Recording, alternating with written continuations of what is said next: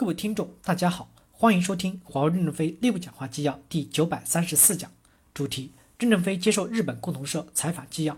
本文刊发于二零一九年十月十六日。接上文，记者提问：两个问题。第一，今天早上德国正式宣布德国在五 G 上不会排除华为，您怎么看？第二，日本这么在好早期的阶段要排决定排除华为，而且并没有通过验证得出的结果，一开始就要排除华为，关于这一点您怎么看？任正非回答说。首先，我们非常欢迎德国以及欧盟这些基于事实的方法，对所有的供应商提出更高的安全标准，而不是任意排除厂家参与五 G 的建设。对于欧洲数字主权战略，我是非常支持的，因为过去我们的财富是矿产和农产品，与拥有多少土地有很大的关系，这叫地缘政治。信息系统的数据没有国界，可以在世界上各处飞扬。如果国家确定了数字主权，就是在信息的财富上建立了国家的主权。我们非常支持拥护德国和欧盟的做法。这种做法的操作方式是一个企业事先要承诺不做坏事，事后再审计是不是干了坏事。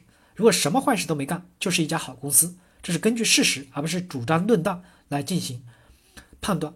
第二，至于日本政府，我们是可以理解的。客户以什么样的方式选择什么样的商品是他们的权利。我们也是卖商品的，不能因为是爱马仕就要求人人都必须买。记者提问。关于华为在日本手机市场的情况，华为智能手机在日本受到广大的群众欢迎。假如说未来的华为手机没有谷歌的操作系统，日本人民不一定会选用今后出来的新款华为手机。我作为个人用户也是非常担心这一点。华为有没有什么对策或者看法？任正非回答说：“我们能理解有些消费者可能在一段时间内不选择华为手机，但是我们会努力去改变现状。”记者提问：“努力的方向是打造自己的操作系统，使它的生态圈得到发展吗？”任正非回答说。我现在还不能肯定一定能做到这点，但我们努力吧。记者提问：未来会普及五 G 及六 G 网络，是不是五 G 与六 G 的终端会同步出现呢？任正非回答说：是的。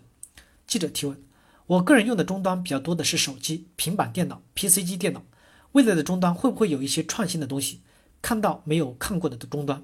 任正非回答说：会的。将来的终端是非常多的，而且所有的都可以连通，不用重新导入软件，怎么给人们体验呢？就是靠终端，因为软件是摸不到、抓不到的，要靠终端。终端将来也会是五花八门，不仅仅是手机。记者提问：未来我们都是想象不到的。我第一次在北京常住是一九九七年到两千年的时间，有一个电视台的员工说，从理论上来看，未来会出现智能手机那样的东西，拍了视频之后会传到另外一台手机。当时大家以为他是开玩笑，嘲笑他，但是过了十年都实现了。任正非回来说：送你一个观点。这个观点是中国七十周年国庆的欢联欢晚会，当时有几万人进行动漫式的联欢表演，是用我们的五 G 帮助电视台传送的。你们的媒体很清楚，用传统的技术是拍不出这样的大场面、高质量、快速变动的几万人表演，什么都能看得清楚，没有任何的卡顿，可以体会一下五 G 在广播电视中的应用。